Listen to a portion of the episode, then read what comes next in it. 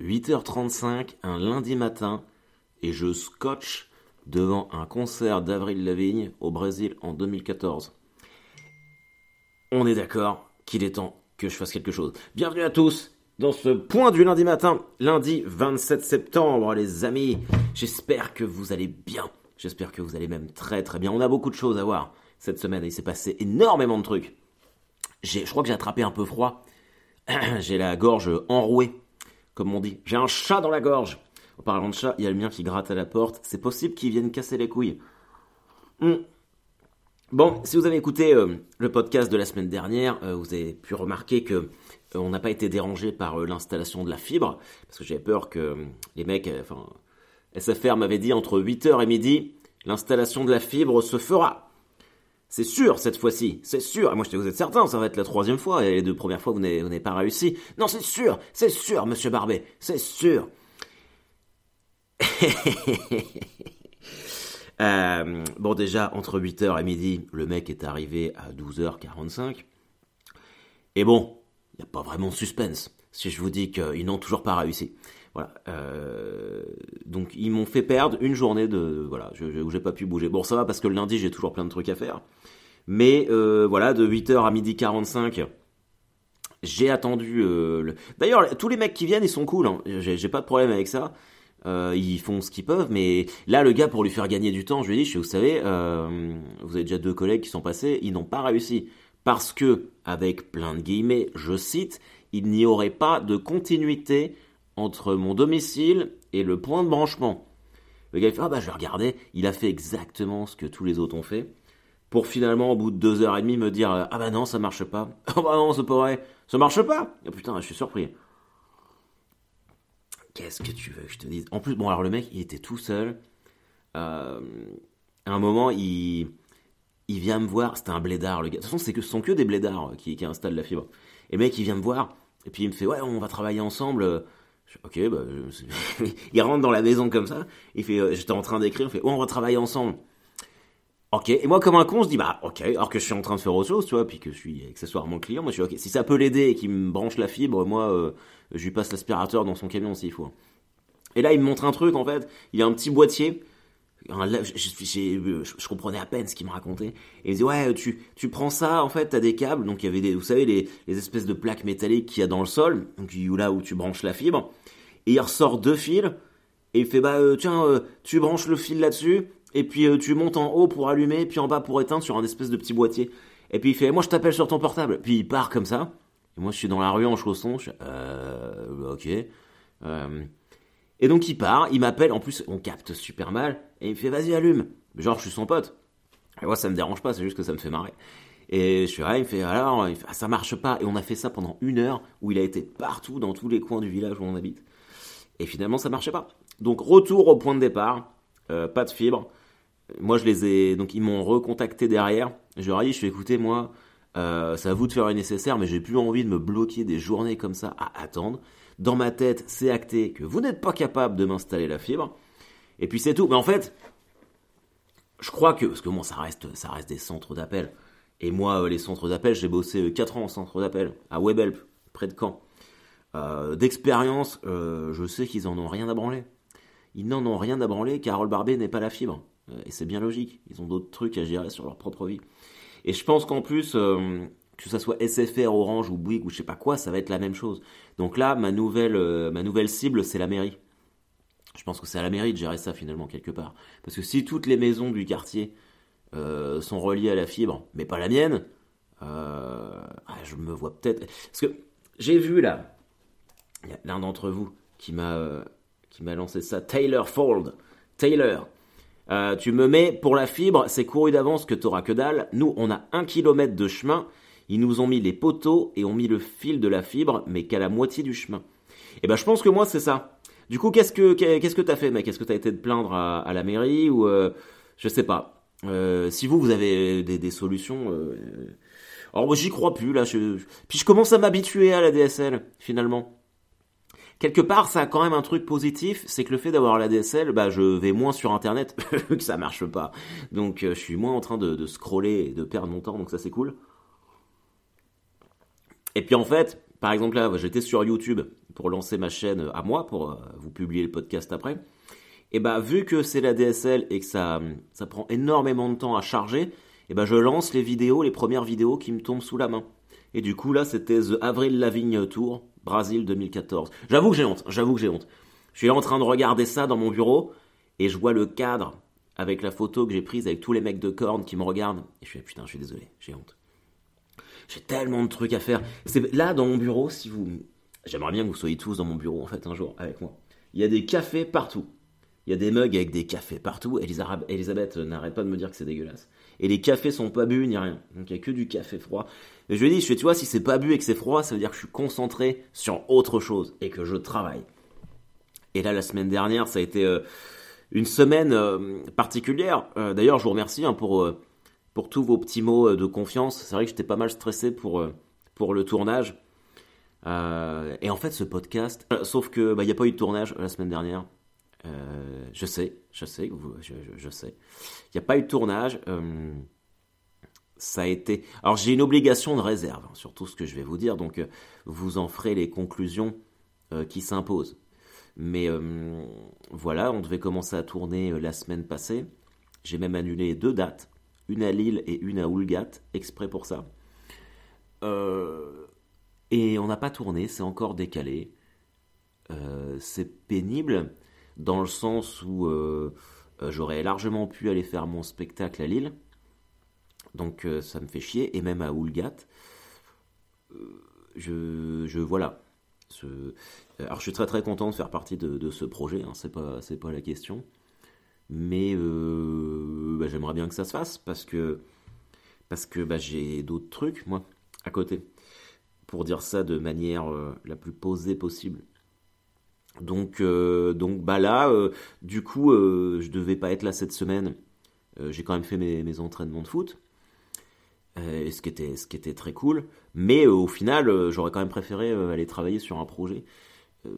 parce qu'en fait, quelque part, le fait de décaler ça dans le temps constamment, moi, ça me permet pas de, de, solder, de solder ce projet-là et de, et de d'avancer sur autre chose finalement. Et quand on en parle avec mon agent, on se dit bon bah voilà, bah, il y, y, a ça, donc c'est décalé et on s'est déjà engagé là-dessus, ce qui veut dire que potentiellement il y a des projets qui tombent et tu fais bah eh, celui-là on l'a toujours pas fait et on n'a pas de visibilité donc euh, euh, donc voilà, euh, je vous laisse en tirer les conclusions bien appropriées. Mais bah du coup, finalement j'ai commenté Stade Malherbe Dijon mardi et alors je sais pas si vous avez suivi ce match, mais c'était mais n'importe quoi. C'est parti en couille. Mais même moi, même moi j'étais en train de péter les plombs. De toute façon, on va y revenir, mais ça a été la semaine où, où j'ai un peu pété les plombs. Euh, je sais pas s'il y a une, une tension euh, à l'intérieur de moi qui devait sortir, mais cette semaine, ça a été, ça a été très bizarre. Je me suis pas reconnu. Mais là, Malherbe Dijon, euh, on perd, on perd 1-0. Alors bon, sportivement, c'est vrai qu'on a fait, on a quand même fait une première mi-temps dégueulasse. Mais, mais on s'est fait voler par l'arbitrage. Je vous la fais courte parce que je suis pas persuadé que vous soyez des dingues de, foot, mais en gros, c'était une première en France. Euh, l'arbitre du match, c'était un ancien joueur professionnel. Gaël Angoula, il s'appelait, si vous, si vous connaissez un peu le foot. Euh, et ce mec-là, qui est, un Havrais, donc bah, on connaît euh, l'antagonisme entre Caen et Le Havre, mais bon, quand t'es arbitre professionnel, j'ose pas imaginer que ça puisse rentrer en ligne de compte. Mais quand même, ça fait un truc en plus. Et ce mec-là, quand il était joueur pro, il jouait à Angers. Et il s'est fait écarter à l'époque par Olivier Piqueux, et Stéphane Moulin, qui étaient respectivement le directeur sportif d'Angers et l'entraîneur d'Angers, sauf que ces deux personnes maintenant sont respectivement le président du Stade Malherbe et l'entraîneur du Stade Malherbe. Donc ça fait euh, quelque part un peu beaucoup. Moi je sais que je suis pas parfait, euh, j'ai quand même du, mal parfois à séparer certains trucs et je marche à l'affect. Et je me dis, si ce gars-là, il, a une dent contre ces mecs-là, en plus il est du Havre, donc entre le Havre et puis euh, le Stade Malherbe, ça s'entend pas. Bon voilà. Mais euh, en général, ça se passe toujours très bien. Mais là, il y a eu des erreurs, mais de fou. Il y a trois pénalties pas sifflés pour Malherbe, deux buts valables complètement refusés, trois cartons rouges, et tu perds un 0 Et c'était tellement n'importe quoi que la commission a annulé tous les cartons. Après, on fait bon, bah non, finalement personne n'a suspendu. Mais bon, au final, t'as quand même perdu un 0 parce qu'on s'est fait voler le match. Et à la fin, là, euh, on égalise. En plus, à 10 contre 11, on égalise. Si vous voulez, le mec, faut, aller voir le, résumé sur internet, tellement ça, ça part en couille à la fin. Il y a un des gars euh, de chez nous euh, qui marque, et le ballon est rentré d'au moins un mètre dans le but. Un demi-mètre, allez, voilà. Et euh, le gardien en face, en fait, il a un réflexe de la sortir, si vous voulez. Le, mec, il frappe, du coup, il fait un arrêt, mais la balle, elle est rentrée. Moi, de là où je suis en tribune de presse, donc à hauteur du rond central, je la vois rentrer. Et l'arbitre de touche qui est collé au but, le mec, il voit rien. Et ça, c'est quand même très bizarre. Ça, c'est quand même très, très, très bizarre. Du coup, euh, c'est parti en couille. Il y a le président de Malherbe qui est rentré sur le terrain, qui a commencé à, à gueuler de partout. C'est Oh là là, je vous ai dit, j'adore les conflits, j'adore ces moments de tension. Et en plus, pour couronner le tout, pour épicer euh, cette histoire-là, l'entraîneur de Dijon euh, actuel, c'est Patrice Garande, l'ancien entraîneur de Caen qui s'est fait virer comme une merde. Donc pour lui, c'était vraiment un comeback. Oh, c'était incroyable. C'était incroyable. Et c'était mardi, je me suis dit, bon, quand Dijon, je vais pas me faire la, conférence de presse parce que j'en ai un peu rien à péter. Et là, je fais, non, faut que j'y aille parce que ça va être, ça va être, ça va pas manquer de sel. Et c'était incroyable, cette couleur, cette, cette, euh, cette froideur. Les, mecs de, de, l'entraîneur de Malherbe est arrivé genre une demi-heure après, ce qu'il fallait que tout le monde se calme, ça gueulait partout, ça sifflait. Et même moi, euh, alors que je commentais le match, même moi, l'arbitre, il passe juste en dessous de moi. Parce que ma position, elle est vraiment euh, bah, tribune des journalistes dans, l'axe du rond central. Et le couloir euh, qui entre les joueurs et puis euh, qui mène les joueurs au vestiaire et puis entre ah putain j'ai du mal. Entre le vestiaire et puis la pelouse ça passe juste en dessous de moi. Et je vois ce connard d'arbitre passer. Et j'avais envie de lui balancer ma gourde Rick et Morty tu vois. Mais bon je l'ai pas fait mais il y avait c'est là où je te dis mais ce moment de tension et il y a quand même un devoir d'exemplarité parce que le fait que les dirigeants aient pété les plombs comme ça bah dans quelque part ça encourage un peu les gens à faire n'importe quoi et comme en ce moment on parle beaucoup des débordements de supporters, euh, il faut que chacun soit un peu raisonnable. Et même moi, mais enfin même moi, j'ai été pris dans le truc. Ah, enculé. Je l'ai pas dit. Hein, enfin, dans ma tête, de toute façon, j'étais en train de commenter le truc. Tu commentes le match, tu commences à dire enculé l'arbitre. ça la fout mal. Mais euh, mais ouais, l'effet de masse, c'est c'est compliqué. Et bah à Caen, tous les supporters comportement exemplaire. Bon, ils se sont fait un peu plaisir avec des l'arbitre enculé quoi. Mais bon, ça c'est de, c'est de bonne aloi. Ça fait toujours plaisir. Ça fait toujours plaisir. Et, euh, et cette tension-là, je l'ai eue toute la semaine. Euh, alors je sais pas si c'est la fatigue accumulée, euh, le fait d'être du, tournage repoussé, qu'il y, ait des dates qui soient annulées pour rien, l'histoire de la fibre. Enfin, j'avais une, tension un peu globale. Euh, et, hier, euh, je jouais euh, en vétéran contre mon ancien club. Et, je suis pas fier de moi. J'ai vraiment été un connard, je pense. j'ai pas donné, j'ai passé, alors d'habitude je fais pas ça, mais j'ai passé mon temps à gueuler. j'ai fait un milliard de fautes. Et ouais, j'aime pas donner, j'aime pas donner cette image-là. Je sais pas. Alors voilà, hein, évidemment, tu vois, la semaine dernière c'était le manque de confiance, là c'est la nervosité et tout. On sent qu'on est dans le, dans le money time. Je me suis fixé de gros objectifs là, donc peut-être que je me mets un peu trop la pression. Peut-être falloir que je me refasse des, des séances de méditation avec Cédric Michel. Namasté, ici Cédric Michel. Euh, on a gagné 3-0, mais j'ai eu des opportunités. Alors j'ai fait, j'ai fait un match, euh, euh, j'ai fait, j'ai, fait mon match, mais j'ai pas marqué c'est vrai que j'aurais aimé marquer, donc je pense que je me suis mis la, pression euh, tout seul. Mais euh, ouais, non, je suis rentré chez moi, j'étais pas fier de moi, j'ai vraiment eu une attitude de, connard qui joue en, bah, en vétéran, quoi. Euh, pas cool. Après, c'est pareil. samedi soir, j'ai fait une, soirée, j'ai joué pour une soirée privée près de Rouen, et j'ai commencé l'heure à 23 h ça a dû se terminer à minuit et demi parce que j'ai fait le spectacle. Euh, euh, voilà, les gens ils étaient gentils, du coup j'ai fait un peu, d'animation, on a pris le temps de prendre quelques photos et tout. Et après euh, j'allais rejoindre le directeur et la directrice du théâtre à l'Ouest à Rouen, dans un restaurant à Rouen, sachant que la fête c'était à Saint-Martin du Vivier. Et je m'étais dit ouais, faut pas que je me couche tard parce que bah, demain je dois repartir de bonne heure. À 9h15, je devais être sur le terrain. Et, en fait, on fêtait l'anniversaire de Anthony Cavana. Et moi, je l'avais pas, je l'avais pas revu depuis 6 ans. Et donc, on a été dans un restaurant. et il prenait 52 piges. 52 piges, Anthony Cavana. 52 piges. Et le mec, c'est un vampire. J'ai dit, je suis putain, on a comparé les deux photos, je les ai mises sur Instagram, les deux photos qu'on a prises ensemble en 2015, et puis là ce week-end. Euh, bon, lui, il a un peu faté, mais euh, le mec, ça n'a pas bougé. il ne, bouge pas physiquement. Un mec adorable. Un mec adorable, et, euh, et, quelque part, bon, après, on aime ou on n'aime pas Anthony Cavana, c'est comme pour tous les humoristes, mais, mais légende quand même. Le gars, 30 ans de carrière en France, au Québec. Euh, et puis ouais, on s'est vraiment marré. Et ce petit bâtard, vers 2h30, euh, il a payé ses tournées de rhum arrangé. Et moi je dis non mais je bois pas là, faut que je parte de tout. De... À la base j'avais l'idée de repartir après, tu vois, vers Caen. Et puis à 2h30, euh, dans, après deux rhum arrangés, je suis putain je vais peut-être dormir sur place en fait. Donc j'ai dormi là-bas et je suis reparti à 7h30 de Rouen pour arriver à Oti pour mon match à 9h15. Donc ouais, euh, je pense que la fatigue explique euh, ceci et cela, quoi. Hmm. Mais euh, ouais, c'était quand même cool. C'est là où je me dis, putain, j'ai de la chance parce que je suis quand même un métier. Je vais faire des. mon travail, c'est de raconter des blagues en soirée. Les gens, ils sont contents. Et après, je vais dîner, je fais l'anniversaire d'Anthony Cavana. Enfin, ça n'a pas de sens. Et trois heures après, je suis sur un, terrain de vétérans à me prendre la tête parce qu'on m'a sifflé hors jeu. Ouais, il y a peut-être une balance émotionnelle à trouver là-dedans. Il y a peut-être une balance émotionnelle à trouver sur euh, euh, ce qui vaut le coup de se prendre la tête ou pas. Euh, je crois que j'avais juste envie de, bien faire. Mais bon, c'est comme ça. C'est comme ça.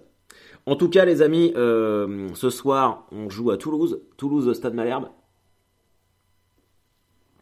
Je pense qu'on va perdre. Et il va commencer à falloir regarder le bas du classement parce que ça dégringole euh, quand même beaucoup. Demain, on a PSG Manchester City. Alors on va se faire le petit prono euh, de la semaine. Les gros matchs, j'aime bien faire les pronostics. Euh, alors moi, je... Parce que là, City, ils ont dominé Chelsea ce week-end. Et Manchester City, ça joue bien. Paris, moi je pense que... Je sais pas. J'ai un doute, je pense que personne ne sait trop sur cette équipe. Mais euh, ils peuvent te sortir un gros match, ça me paraît évident. Tout comme ils peuvent passer à côté. Et euh, je pense qu'ils vont sortir un gros match, mais que malgré tout, euh, ils vont s'incliner 1-0. 1-0 pour Manchester City. Et je dirais but de Jack Grealish. J'adore ce joueur. Jack, Jack Grealish. D'anglais. C'est un peu le nouveau David Beckham. donc voilà. J'irai peut-être le voir, Thionville, ce match-là. Histoire de, me détendre un petit peu. Euh, voilà. Alors, bon. Ça fait combien de temps qu'on se parle J'ai des trucs à vous dire. Putain, 18 minutes là, je suis euh, bavard aujourd'hui. Je suis bavard. Euh, donc tout ça c'est fait. ah si, putain. Ah si, si, si. là, quand je parlais avec, avec Anthony Cavana, on parlait du Québec et je lui dis, moi j'avais une avant le Covid, j'avais une opportunité d'aller là-bas. Euh, il y avait un, mec qui, travaille Juste pour rire au Québec qui était venu voir euh, euh, mon précédent spectacle et il avait adoré. Il m'a dit, il faudrait que tu viennes au Québec et tout. Et puis bon, après, bah, Covid, un an et demi, il faut relancer la machine et tout. Et là, j'ai vu que en novembre, les États-Unis rouvraient leurs frontières, donc il faudrait que je regarde, mais a priori, le Québec, ça doit... Oui, bah, ceci dit, oui, c'est complètement con, parce que si Cavana il est revenu, c'est que c'est ouvert. Mais euh, je pense, je vais vraiment m'atteler à ça, là, cette semaine, euh, partir là-bas une semaine, genre en mars ou en avril, et euh, essayer de caler une date, et à minimum faire des plateaux, des open mic. alors, il n'y en a pas autant qu'à Paris, ça va être plus compliqué. Mais pour commencer à, me faire connaître là-bas. Et je sais qu'en Suisse et en Belgique, à chaque fois, ça s'est bien passé. Euh, donc ouais, j'ai vraiment... Euh, bon après on va pas se mentir, en plus ça me ferait une semaine, une semaine de vacances euh, tout seul. Mais euh, ouais, j'ai envie de développer ça et de, vivre... de vivre un truc nouveau là. Donc, donc je, vais, je, vais, je vais préparer ça. Il y a Axel qui m'a demandé où en était l'histoire du ressort pour mon Master Vac sur la voiture. Alors je trouve que c'est une très bonne idée, euh, mais encore une fois, euh, bah moi, je déjà mettre du liquide de refroidissement dans ma voiture, c'est une mission. Du coup, installer un ressort derrière mon frein, euh, je t'avoue que je, ne me sens pas de le faire. Et en plus, je vois pas quel ressort faudrait que j'achète. Mais j'ai un gars qui me fait des trucs sur ma voiture comme ça. Donc je vais lui en parler. Mais ça peut, ça peut être très cool. Mais je trouve que ton idée est fantastique. Donc euh, si ça peut me permettre euh, euh, bah, d'éviter d'avoir des gens qui m'arrêtent toutes les 3 secondes parce que mon feu de frein reste allumé, ça pourrait être cool. En attendant que je trouve la pièce qui me manque. Voilà. Bon, les, les infos de la semaine. Alors, je vous préviens, on va faire un quiz. On va faire un quiz, mais on va pas se faire niquer. Parce que étant donné que je n'ai pas la fibre, bah, je suis passé à un truc beaucoup plus rudimentaire. J'ai trouvé... Ma mère m'a offert ça pour mon anniversaire. C'est un jeu de société en forme de cercueil. Ça s'appelle le kit mort de rire. Et donc il y a des quiz dedans, des quiz papier. Donc on n'aura pas tant de chargement. Euh, on va pouvoir être beaucoup plus fluide. Et finalement, finalement, est-ce que on ne revient pas à ce qui est important? Je veux dire à, l'esprit champêtre euh, de la comédie avec des quiz en mode papier. Euh, cette semaine, je serai euh, mercredi théâtre de la Tour Eiffel à Paris, mais c'est un événement privé, donc vous ne pourrez pas y être. Mais là, vendredi et samedi, je fais mon grand retour près de Clisson, les amis. Je joue à Saint-Philbert de Boine vendredi dans le cadre du festival L'air d'Henrien. Et je joue à l'Entrepote le samedi, qui est un bar cave à Montaigu. où là, ça va tester de la nouvelle blague. Euh, moi, j'adore ces, endroits-là. Et il est très probable que je ramène de la beubare. Donc, euh, et puis, euh, ouais, faut, faut m'aider là. Il faut que vous veniez. je sais que j'ai ma, petite réserve de, public de ce côté-là. Donc, si vous écoutez le podcast, vous allez prendre vos places. Là. Non, il faut. Il faut, vous venez. en plus, là, ça fait longtemps que j'ai pas joué chez vous. Donc, plus, c'est le Kilt maintenant. Kilt, nouveau spectacle. Vous allez vous éclater. Donc euh, vendredi, euh, je veux, moi je veux une salle complète. Hein. Il est hors de question que j'arrive euh, et que, alors que je suis là tout le temps, que j'ai fait le trail des trois provinces il y a 15 jours, là que j'ai sué 100 EO pour vous. Donc vous venez me remplir ma putain de salle, c'est clair Sinon, sinon je reviens plus jamais. Hein. Et je boycotte le Hellfest. Personne n'y croit quand je dis ça. Alors, il faut venir. Hein. faut venir. Parce que sinon après, eh ben, des humoristes comme moi, ça va disparaître. Et vous allez vous retrouver avec Gad. On dirait, putain, il n'y a plus que des spectacles de merde à 50 euros, de Gad Elmaleh qui vole des blagues à tout le monde. Bah ouais, mon pote. Bah oui, parce que tu auras fait disparaître les petits humoristes de talent, parce que tu ne seras pas venu les soutenir. C'est ça que t'as envie? Tu veux manger du Han Roumanoff toute ta vie? T'as envie d'écouter des blagues d'Elise Moon? C'est ça? Tu veux un best-of de Muriel Robin en tournée? Ou tu veux du métal?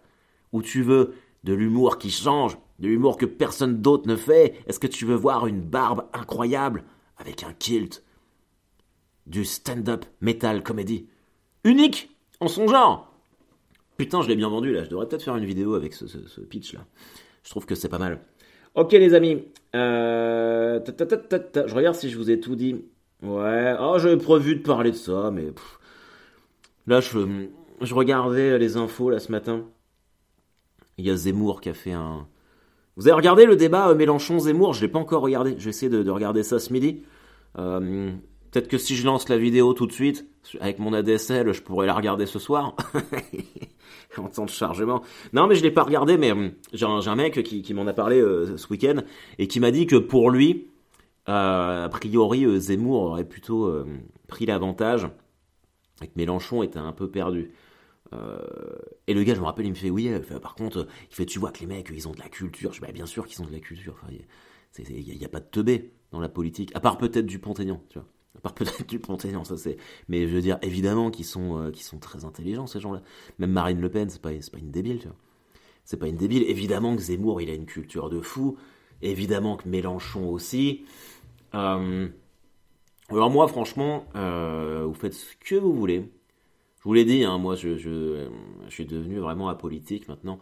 Mais euh, moi, je, trouve ça intéressant en fait d'avoir euh, deux mecs qui sont dans, les, extrêmes comme ça, euh, confronter leurs idées. Je trouve, c'est ça, hein, mine de rien, la démocratie, c'est de la confrontation d'idées.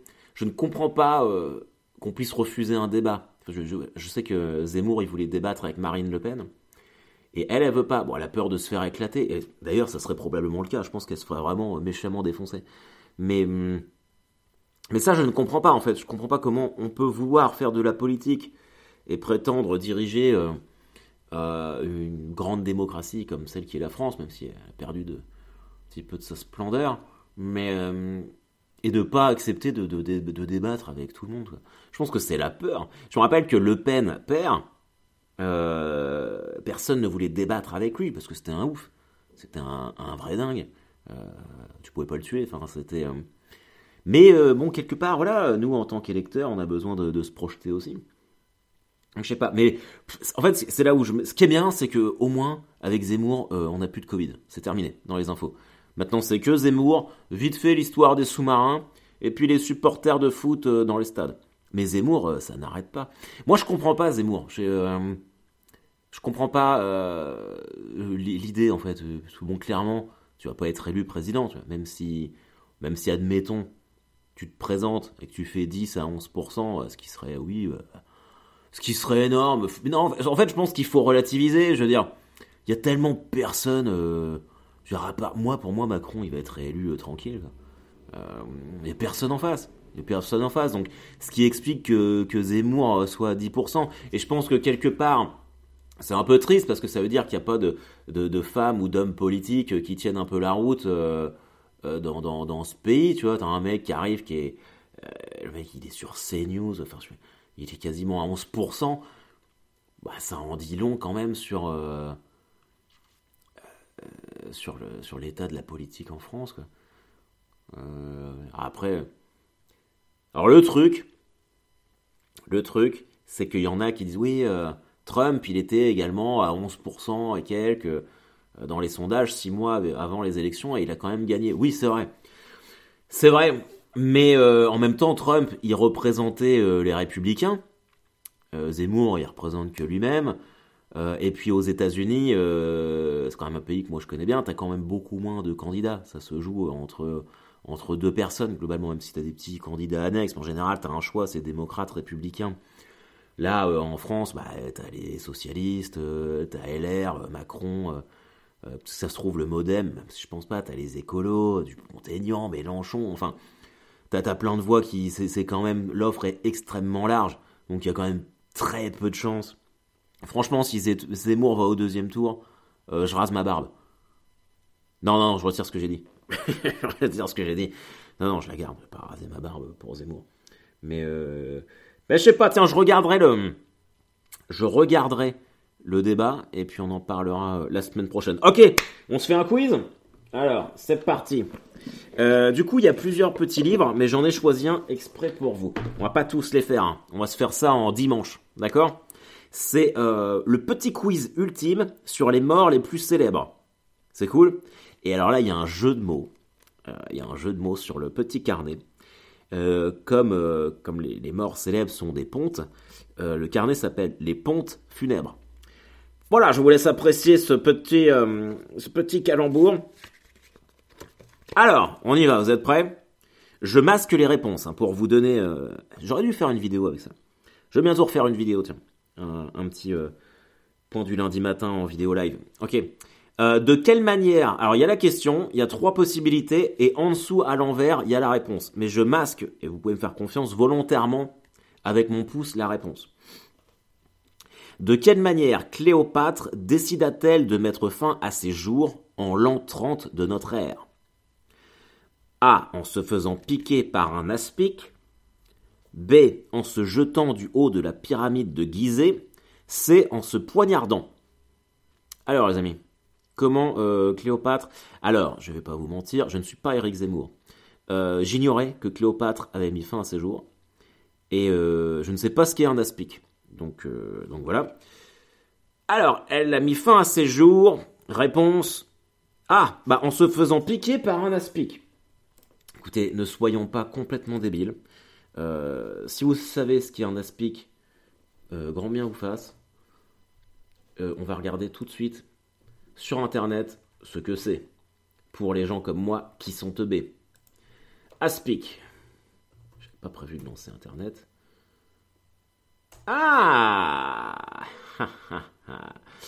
Et un aspic est un plat froid comprenant divers ingrédients.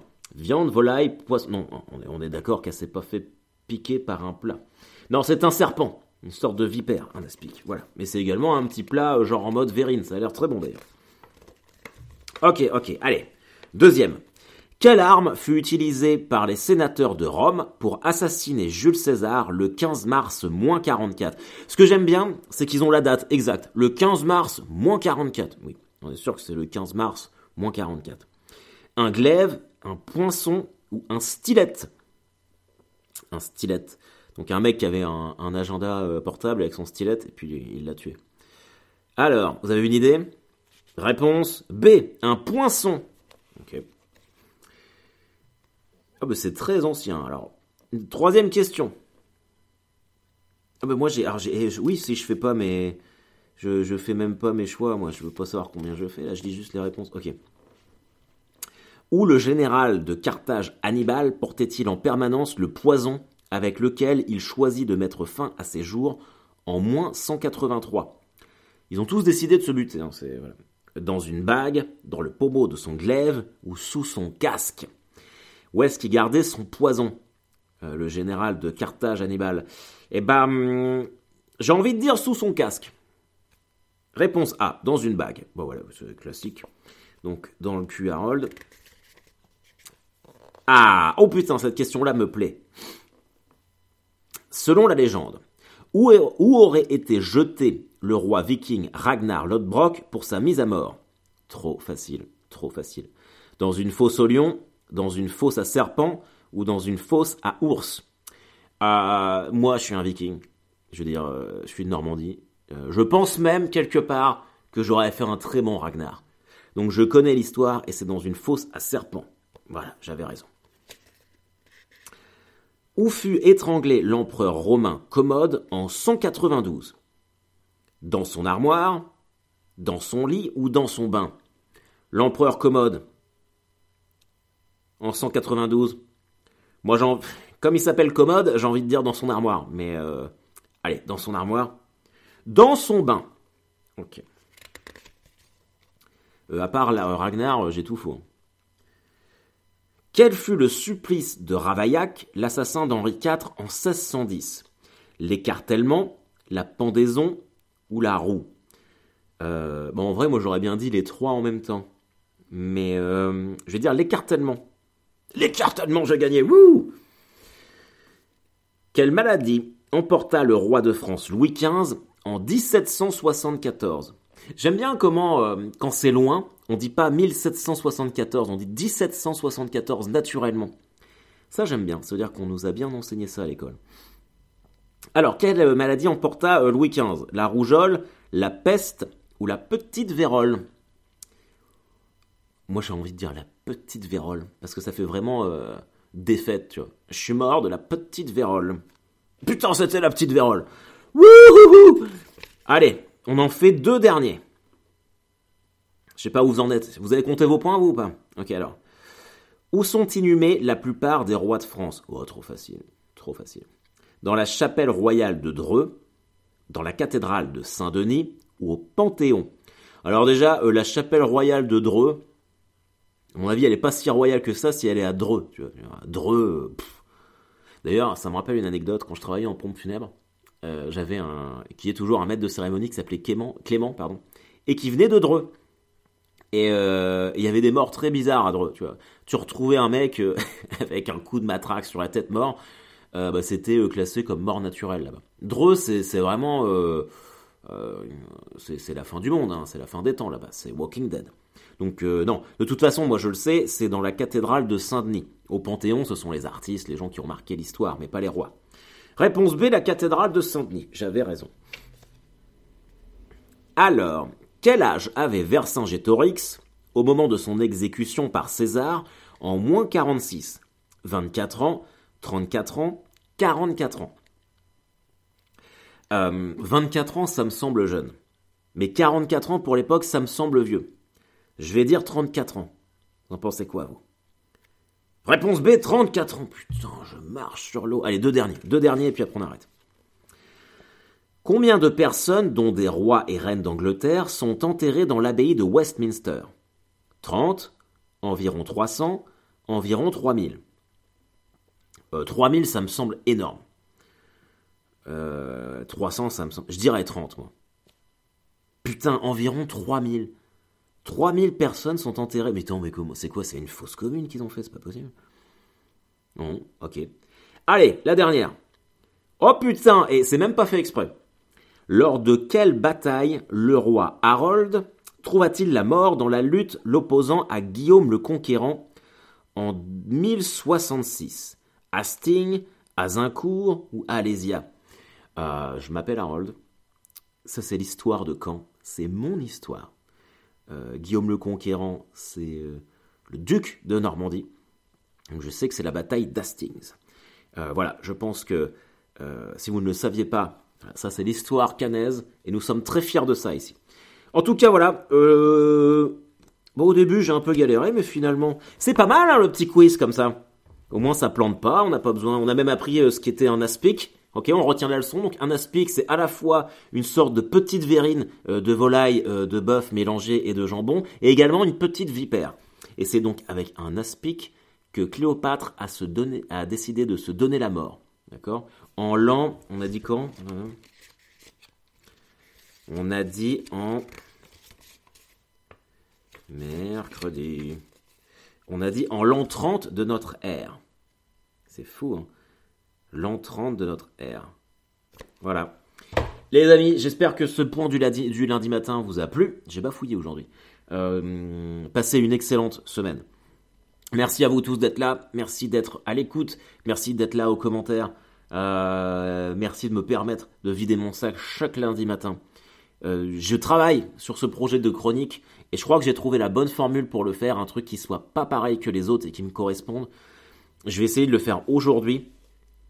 Euh, et si ça me plaît, euh, je le balance euh, dans la foulée. Mais, voilà. En tout cas, j'espère que j'en rencontrerai certains d'entre vous vendredi et samedi à Philbert de Boenne et à Montaigu en Vendée. Si vous êtes chaud, euh, on peut se retrouver, se faire un apéro sur le site du Hellfest dimanche ou le samedi dans la journée. Vous me le dites, on s'organise ça. En attendant, bonne semaine à vous. N'oubliez pas, we are the world. Euh, là, en fait, ce qu'on va faire cette semaine, c'est qu'on se met tous en rond et on se prend par les petits doigts. Et là, on se fait une danse typique bretonne, d'accord? Vous savez, quand on recule et qu'on avance, on a des bigoudens. Bonne semaine, les amis, je vous kiffe. Bye bye